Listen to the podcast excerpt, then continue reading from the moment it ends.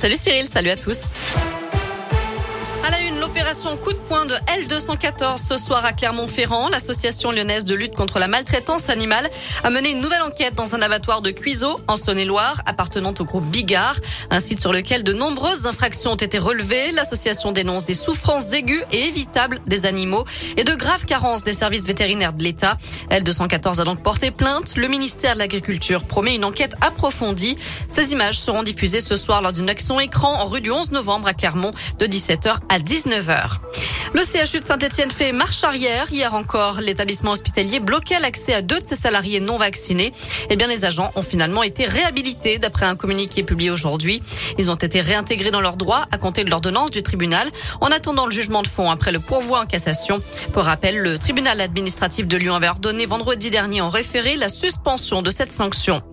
Un député de la Loire menacé de mort, Jean-Michel Miss a reçu un message qu'il a partagé sur Twitter hier soir. Ce n'est pas la première fois d'ailleurs qu'il est ciblé.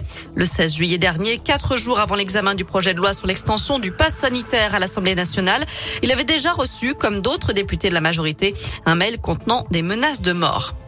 Eux s'apprêtaient à livrer 150 kilos de résine et d'herbe de cannabis dans la métropole de Lyon. Quatre individus ont été interpellés lundi lors d'un go-fast sur l'autoroute A7, d'après le progrès. La PJ lyonnaise a intercepté trois véhicules à la barrière de péage de Chana. Un convoi qui arrivait d'Espagne. Les quatre individus ont donc été placés en garde à vue. Plusieurs étaient déjà connus de la justice.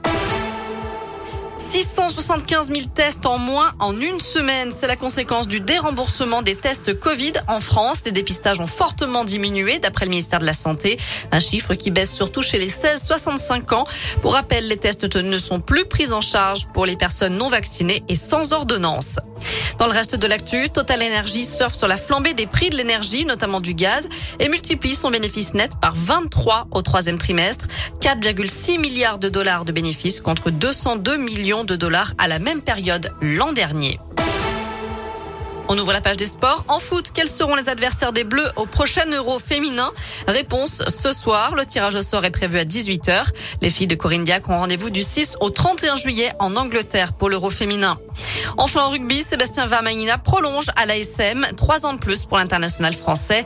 Quant à Morgan Parra, en fin de contrat en juin 2022, il est courtisé par plusieurs clubs du top 14, mais Clermont lui propose deux ans de plus.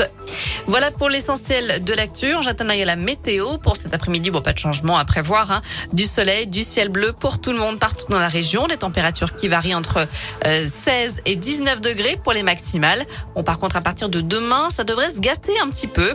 On va se réveiller sans doute sous la grisaille demain matin. Quelques nuages et pas peut-être un peu de pluie l'après-midi. Nous y reviendrons demain. Merci.